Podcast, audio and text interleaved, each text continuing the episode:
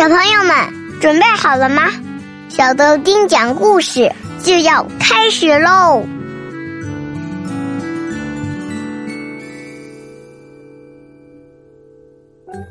嗨，小豆丁来了，有没有想我呀？大家好，我是豆丁爸爸。今天呢，我们要讲一个很久很久以前的故事。在一个遥远的地方，有一个村子。那里住着好多的仙鹤，后来村子里连年遭受灾害，什么吃的都没有了，很多仙鹤都飞走了，村子里只剩下两只仙鹤，一只是腿上受了伤的公鹤，另外一只是他的妻子。他们会继续在村子里生活下来吗？后来又发生什么事情了呢？我们一起来听今天的故事。仙鹤的笛声吧。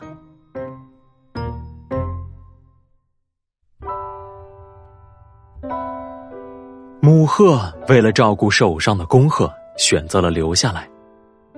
有一天，母鹤到处寻找吃的东西，它实在是太饿了，饿得走路都有一些摇摇晃晃了。它希望找到一条小鱼，哪怕是一条泥鳅也好。这时，不知道从哪里传来了一阵美妙的笛声，笛声真是太优美了。母鹤忍不住顺着笛声走了过去，原来是公鹤，它正拿着笛子陶醉的吹着呢。原来，公仙鹤在沼泽里发现了这个笛子，试着吹了吹，没想到发出了这么动听的声音。母鹤开心的回应。这么美妙的笛声，让我的心情都变好了呢。今天，我想走的稍微远一点，去弄点小鱼来，请你要经常吹笛子哟。恭贺嘱咐道：“好的，那你当心点我一直吹着笛子，等你平安回来。”母鹤飞走了，不一会儿，它飞到了一块小沼泽地上。沼泽地的表面时时泛起一些水花，那是什么呢？母鹤瞄准了泛起水花的方向，直冲下去。天哪，这里有从来都没有见过的好多好多的小鱼群。母鹤捉了一些小鱼，它想把这些小鱼当做礼品，带回去送给公鹤。回去的路上。母鹤碰到一对仙鹤夫妇，带着三个孩子从西边飞回来了。过去一问，他才知道，原来这对仙鹤夫妇一路上都没有找到食物，而且还病死了两个孩子。因为听到美妙的笛声，这才过来看看。母仙鹤告诉他们，笛子是她的丈夫吹的。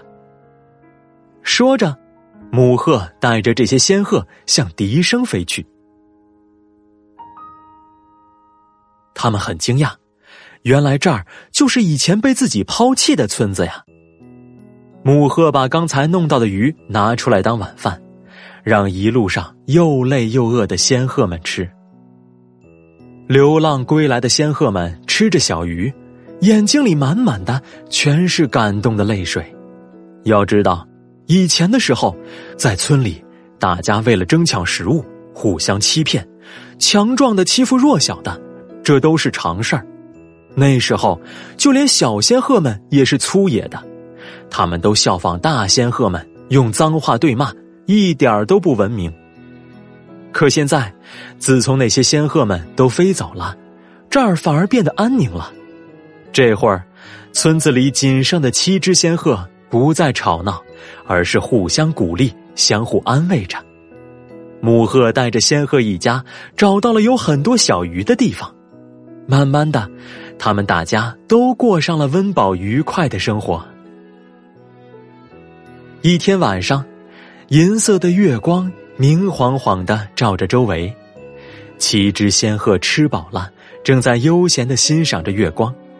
这时，公鹤又拿出笛子吹了起来，三只小仙鹤忍不住跟着笛声做出了一首诗：“美丽呀，美丽的月光。”生我的家乡是最好的地方，心情欢乐的夜呀，想起什么都舒畅。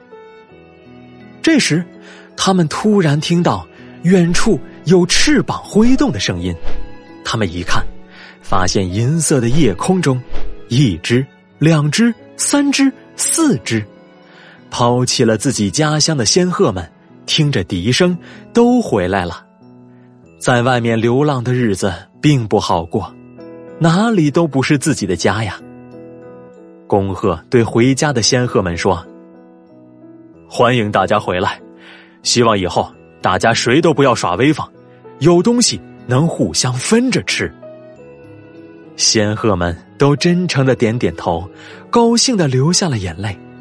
从那以后，大家一起劳动，成了有东西互相分着吃的好朋友。闲下来时，还会一起听恭贺吹笛子，一起唱歌，过得。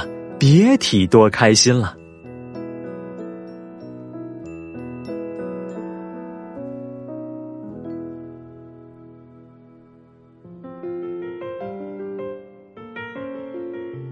宝贝儿，今天的故事讲完了。今天的问题是：你们知道仙鹤都是吃什么的吗？听完今天的故事，你有什么感想呢？快把答案发送到故事下面的评论区，告诉我们吧。小朋友们，拜拜，拜了个拜。